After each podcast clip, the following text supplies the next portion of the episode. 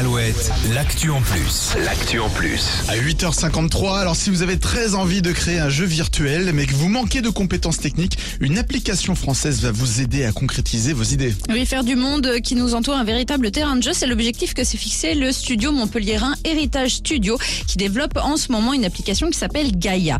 Gaia permet à n'importe qui de créer un jeu géolocalisé et de le partager avec ses amis ou avec les autres utilisateurs.